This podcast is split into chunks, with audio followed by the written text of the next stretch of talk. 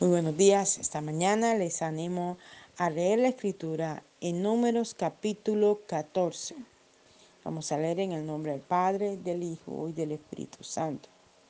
Entonces el pueblo comenzó a llorar en alta voz y se pasaron la noche llorando y elevaron sus voces como un gran coro de quejas en contra de Moisés y Aarón.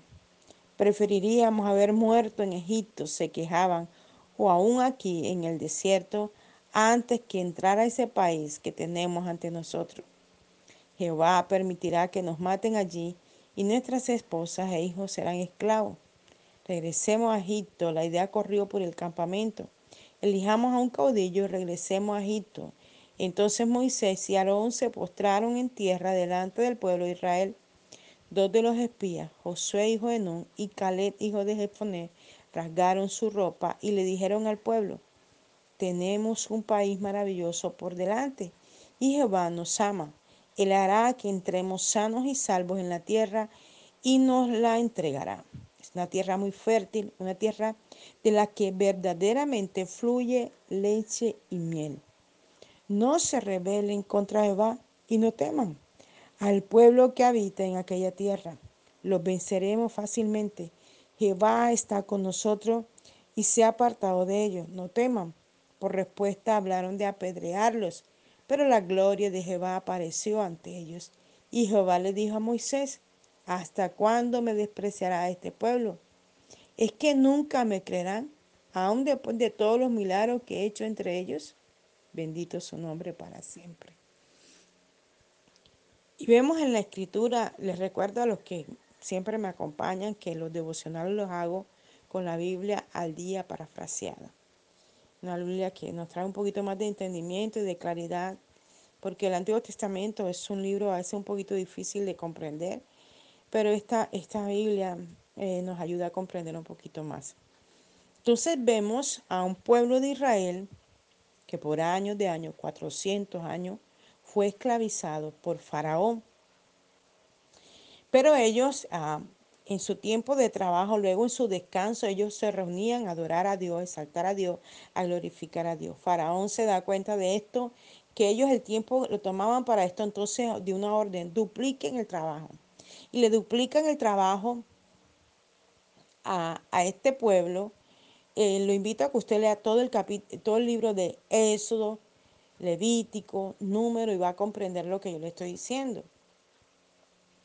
Entonces, le ponen más carga a los hombres y las mujeres, porque las mujeres también trabajaban, y las mujeres, como ellos sabían, Faraón sabía que el pueblo estaba clamando y clamando por una persona que los libertara, que los sacara de allí, de esa esclavitud que habían tenido por tantos años, entonces él dio una orden de matar a los varones. Y estas mujeres con esas grandes barrigas que trabajaban fuertemente, que le duplicaron el trabajo y pensaron que con esto lograrían eh, causar aborto, causar tantas situaciones en las mujeres, lo que hicieron fue fortalecerse en medio de la prueba y la dificultad.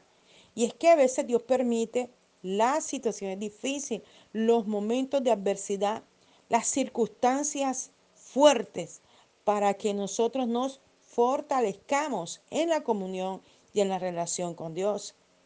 Aunque todo se muestra muy difícil, siempre debemos permanecer allí en el altar de Dios, allí en la palabra de Dios, allí en la confianza con Dios, creyendo que aunque lo que veamos naturalmente sea muy difícil, esto nos va a catapultar a tener una fe férrea, grande, sublime, y veremos las respuestas en Dios.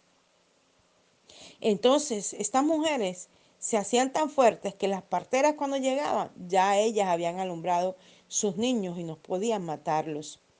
Y esto fue lo que pasó con Moisés. No pudieron matar a Moisés, pero su mamá, como trabajaba con la hija del faraón, lo puso cerca de ella. Y así esta mujer cuando se fue a bañar al río y vio a aquel pequeño niño, ella lo tomó para sí, lo hizo su hijo, lo adoptó y lo entrenó y lo capacitó en todo lo que se entrenaba la familia real sin saberlo, ellos estaban preparando al que luego, después de muchos años, sería el líder que sacaría al pueblo de Israel de las prisiones en que estaban, del cautiverio en que estaban, de, los momentos tan difíciles que estaban pasando.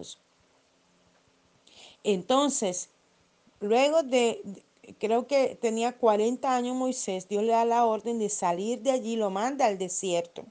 En el desierto duró 40 años más entrenándose, capacitándose, aprendiendo en el área difícil, porque él había aprendido todas las técnicas físicas que normalmente se le enseñaba a un guerrero dentro del pueblo em, que mandaba, que ordenaba, que, eran la autoridad, que eran los reyes, en este caso el faraón él aprendió todas esas técnicas, pero ahora necesitaba ser tratado en el temperamento, en el carácter, en las emociones. Entonces Dios lo lleva al desierto, ¿verdad? Y allí comienza a enfrentarse a cosas que nunca antes había vivido. Dicen los eruditos y los que eh, profundizan en las escrituras que Moisés no era tartamudo, pero a causa de las temperaturas tan altas y tan bajas que ocurría en el desierto, de día era un sol muy incandescente y de noche era un bajo cero terrible. Esto causó que él fuera afectado de su garganta y por eso se volvió tartamudo. Por todas las cosas y situaciones que él vivía en medio del desierto. En el desierto él encontraba las fieras y todo este tipo de cosas, donde él aprendió a defenderse de aplicar todo lo que él había aprendido físicamente en, el gobierno, en el, eh, con, cuando estaba con el faraón y con la hija del faraón, sus padres, que por mucho tiempo él pensó que eran sus padres, hasta luego cuando descubre quién era realmente su madre biológica. Entonces, él fue entrenado allí luego, entonces ya él va y liberta a este pueblo, lo saca de Faraón. Y bueno, si usted ha leído la escritura y si no lo ha hecho, yo quiero que lo invite a que usted lo haga para que comprenda lo que le estoy diciendo. Moisés tuvo que ir muchas veces a Faraón a pedirle que dejara ir libre a su pueblo. Y Faraón le decía que sí y luego no cumplía. Decía que sí y luego no cumplía. Y volvía Moisés allá a, a hablar con ellos hasta que logran sacar al pueblo de Israel. Quizás ella en su mente pensaron, nos libertaron, ya dejamos de sufrir de momentos difíciles. Hermano, quiero decirte, cuando estamos clamando por una bendición, el enemigo siempre se va a oponer. Siempre que estamos clamando por una bendición económica, espiritual, emocional, de relaciones interpersonales, de un cargo, por un hijo, por el esposo, por la esposa, por un tío, por un familiar, por un amigo, por un vecino, cada vez que estamos clamando por algo, el enemigo va a resistir oponiéndose de todas las formas, con enfermedades, con situaciones difíciles, con problemas, con discusiones, con soledades, con angustias, con desesperaciones, con escasez, con muchas cosas, con brujería, con miles de cosas. Él va a oponerse, a resistir a que tú y yo recibamos la bendición que ya Dios determinó en el cielo. Y esto me hace pensar y recordar el libro de Daniel, cuando él estaba en sus 21 días de ayuno y luego que los termina y sale de una batalla tan intensa con las tinieblas, el Señor le dice, desde el primer día que clamaste, yo respondí. Pero el demonio de Persia se movió en contra de esto y tuve que enviar mis ángeles a pelear. Dios tuvo que enviar los ángeles a pelear por aquella petición de Daniel que ya e inmediatamente él dispuso entrar a 21 días de ayuno. Ya Dios había dicho sí, pero el diablo dijo no. Y así pasa con todos nosotros. Dios dice sí y el diablo resiste. Nosotros quedamos como en medio los dos ¿Y qué nos corresponde a nosotros? Si no obedecer a la instrucción, a la palabra, a la indicación que Dios nos da. Buscar su rostro, mantenernos en oración, buscando su presencia. Y a veces falta la fuerza, claro que sí. A veces falta la gana, claro que sí. A, veces quisiéramos como tirar la toalla, sí, a todos nos pasa. Puede, ser el ministro más usado, más unido, o la persona que apenas acaba de llegar a Cristo pero lo importante de todo esto es que recobremos fuerza y ánimo creyendo lo que ya Dios dio que éramos en Él. ¿Qué ha dicho Dios que tú eres? Tú tienes que creer.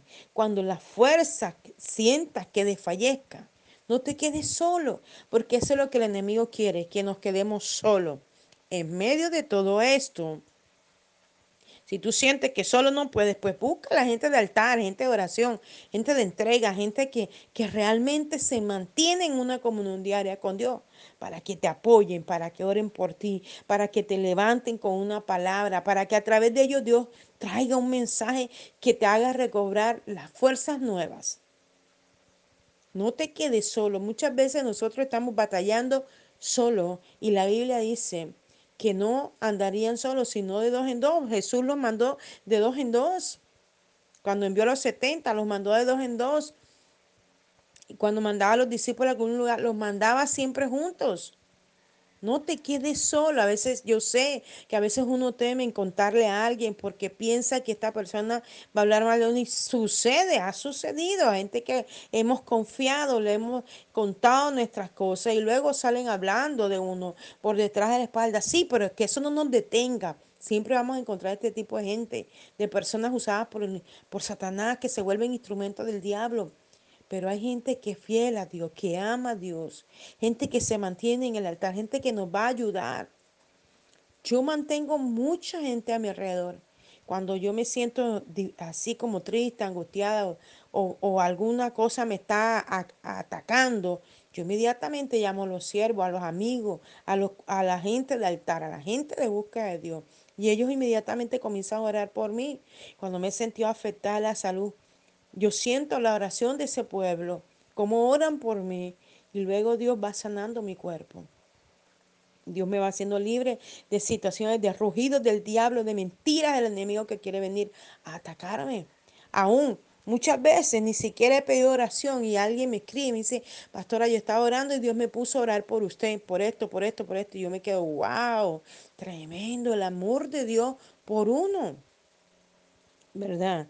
Entonces mira cómo este pueblo, su corazón fue tan tremendo que luego que lo sacan de allí, de esa lucha tan tremenda, vienen a quejarse. Mira lo que dice. Entonces el pueblo comenzó a llorar en alta voz y se pasaron la noche llorando, elevando sus voces como un gran coro de queja en contra de Moisés y Aarón. Porque ellos pensaron que todo iba a ser fácil. Nada es fácil. Todo tenemos que lucharlo, que pelearlo en el mundo espiritual para luego testificar de cómo vinieron las adversidades, pero cómo Dios nos ayudó a salir de allí.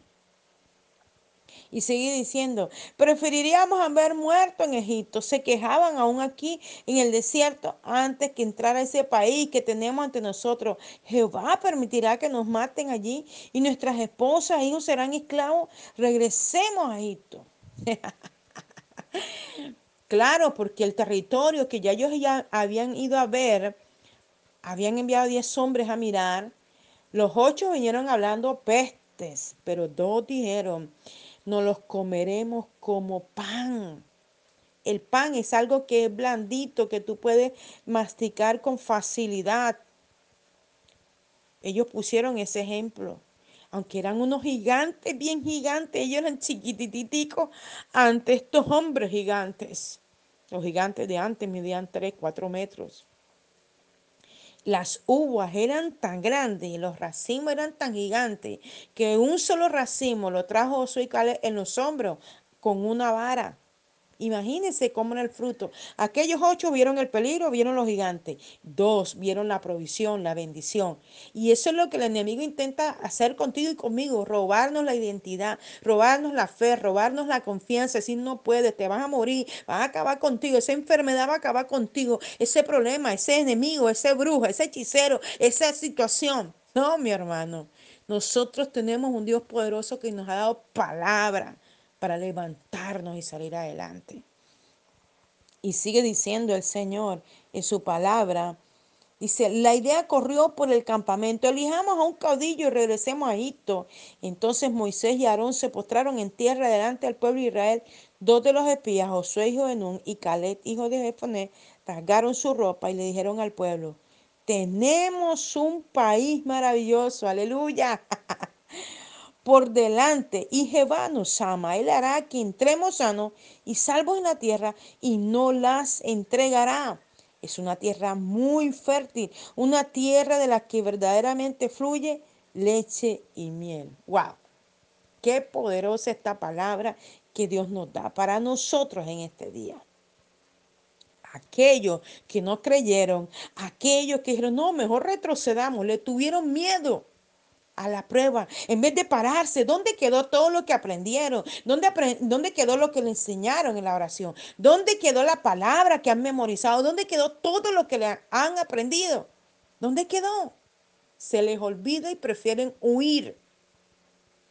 Pero estos dos hombres se postran delante de la presencia de Dios. Aquella gente lo primero que dijo, no, vamos a escoger a alguien que sí piense como nosotros, que sí mejor nos guíe y nos quedamos aquí. Y ya habían querido echar a un lado a estos dos hombres, a Moisés y a Aarón, a quien Dios había escogido. Porque es que Dios ha escogido autoridad sobre tu vida. Como yo les decía ayer, a los discípulos que vinieron al servicio, yo le decía, todos los que estamos ahí en alabanza, lo que eh, Dios me ha puesto a mí como pastora, todos, todos somos seres imperfectos con pecado, con, con situaciones, con temperamento, pero que hemos querido morir a todas estas cosas que están en nuestra carne y queremos agradar a Dios. Moisés era un hombre que había sido adiestrado, que había sido preparado, que había sido ungido para ser el líder de ese pueblo y sacarlo de allí. Y fue Dios mismo quien lo escogió. Pero aquellos hombres, como pensaban diferente a Moisés, entonces dijeron, no, a Moisés no nos sirve, vamos a escoger otro. Y muchas veces nos pasa así en la iglesia, la gente quiere venir con eh, maneras de pensar y cuando uno lo confronta con la palabra, entonces dice, no me interesa estar allí, yo prefiero irme de esa iglesia. Voy a buscar a otra que sea que como yo pienso, como yo quiero. Pero resulta que ese es el lugar que Dios te ha entregado, en el cual Dios te ha puesto para crecer, para madurar, para aprender. Y quizás algún día tendrás que salir de allí, como me ha pasado muchas veces a mí, ¿verdad? Pero en el momento donde estás, el pastor que Dios te ha puesto, el ministro, el líder que Dios ha puesto sobre tu vida, Dios lo ha puesto para capacitarte, para entrenarte, para levantarte. Y mira lo que pasa cuando Moisés y Aarón, de ver la actitud de este pueblo, se arrodillan y comienzan a clamar. ¿Verdad? Dice, entonces Moisés y Aarón se postraron en tierra delante del pueblo de Israel. O sea, ellos dijeron, bueno, pero ¿qué le pasa a esta gente? Y ellos se dieron como, como vencidos, como derrotados, como diciendo, tanto que hemos hecho por ayudarles, por guiarles, por levantarles, por sacarle adelante. Y hoy ellos nos van a pagar de esta manera. Y ellos sintieron que las fuerzas se fueron, pero Dios levanta luego dos más. Que increíblemente, más tarde, cuando ya Moisés está viejo, y ya Moisés va a morir y Dios se lo muestra y Dios le muestra que estos dos que le defienden en este capítulo 14 de número, luego iba a ser el que iba a continuar con el liderazgo de Moisés. ¡Wow! Y entonces estos dos, Josué y Caleb, se levantan. Mira, era la molestia tal que tenía esa gente que se rompieron la ropa. Y entonces le hablan al pueblo con autoridad y le dice, tenemos un país maravilloso por delante y Jehová nos ama. O sea, te estoy recordando que donde tú estás, que la iglesia que tienes, que la familia que tienes, que el empleo que tienes, es maravilloso. Dios te lo ha puesto, Dios te lo ha entregado. Dios te ama. No tienes un empleo, estás pasando necesidad. Es un proceso de Dios que estás viviendo. Estás por una enfermedad, es un proceso de Dios que estás viviendo. Lo importante de todo es que no te quedes estancado allí, sino que crees en lo que en la cruz ya Cristo hizo por ti y por mí. Y sigue diciendo, Él hará que entremos sanos y salvos en la tierra y no las entregará. Aleluya. Es una tierra muy fértil, una tierra de la que verdaderamente fluye leche y miel. Esta gente que había entrado allá, que sabía lo que había allí en esas montañas, en esa tierra, sabía que era tierra que fluía leche y miel como el Señor lo había prometido. Decía, confíen, caminemos. Será difícil, habrá arena, habrá polvo, habrá de todo, pero lo vamos a alcanzar, lo vamos a lograr. Dios no ha dicho que, que no sea fácil, pero tampoco será difícil. Porque Dios nos va a ayudar con su poder, con su gloria, con su majestad. Porque es allí donde Él se perfecciona en nuestra debilidad y nos ayuda a levantarnos. Y mire, Dice, no se rebelen contra Jehová y no teman al pueblo que habita en aquella tierra. Los venceremos fácilmente. Jehová está con nosotros y se ha apartado de ellos. Wow. No teman, terminé este versículo diciendo. Estos dos hombres que habían ido allá y que también estaban con el pueblo de Israel, sabían de qué estaban hablando. Le decía, mira, no teman, Dios está con nosotros. Él es el que nos ha sacado, Él nos va a llevar hasta allá porque Él fue el que nos dijo, este propósito, este, este, este mm, proyecto no es mío, no es de Moisés, no es de Josué, no es de Aarón, no es de Caleb, es de Dios. Y Dios nos ha llamado a nosotros como instrumento para hacer realidad tu sueño y el mío. Esto fue lo que intentaron estos hombres decirle, ¿verdad? Y dijo, y Dios está con nosotros. Con un chasquido de dedo Dios lo puede hacer, para Él no hay nada imposible. Pero también muchas veces nos pasa por allí para tratar con nosotros, con nuestro temperamento, con nuestro carácter, para moldearnos y para hacernos como Él quiere que seamos.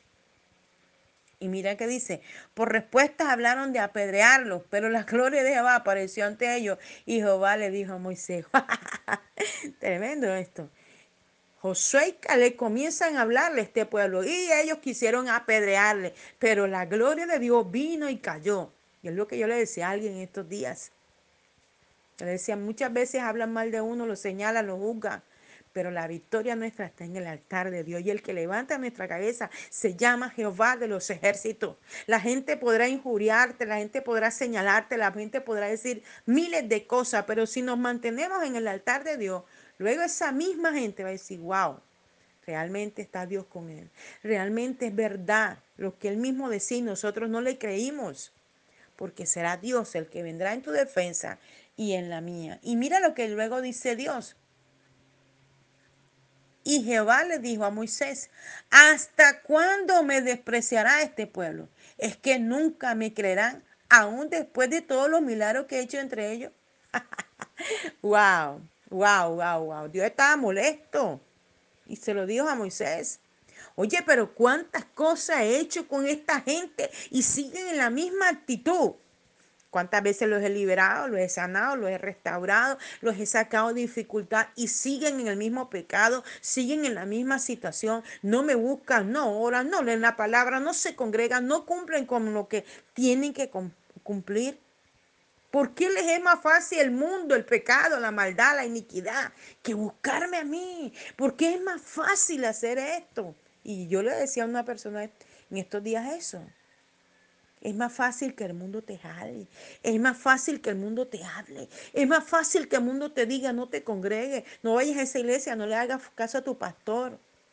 Ayer me conmovió mucho una niña que se está congregando aquí en la iglesia. Ya yo iba a dormir y de pronto suena la puerta y salgo y era ella. Una niña en un proceso hermoso. Eh, y yo la vi allí y le dije, Luego, ¿tú qué haces por aquí? Ya debieras estar en casa. Y me dijo, es que quise venir a hablar contigo, pastora. Y bueno, ya vino a pedirme un consejo de rapidez. No un consejo, a decirme, voy a hacer algo y quiero que seas tú quien no sepa lo que voy a hacer. Y yo me quedé, wow. Y yo le dije, mi consejo para ti es como si se lo diera a mi hija, quiero lo mejor para ti porque yo soy como tu madre. Y me miró y me dijo, es que yo soy tu mamá. Y me dio tanta cosa verla, como ella dijo esto. Yo la abracé. Perdón. Y entonces le dije, gracias, tú tienes tu madre que Dios te entregó, pero como pastora yo cumplo un rol también de madre y quiero lo mejor para cada uno de ustedes.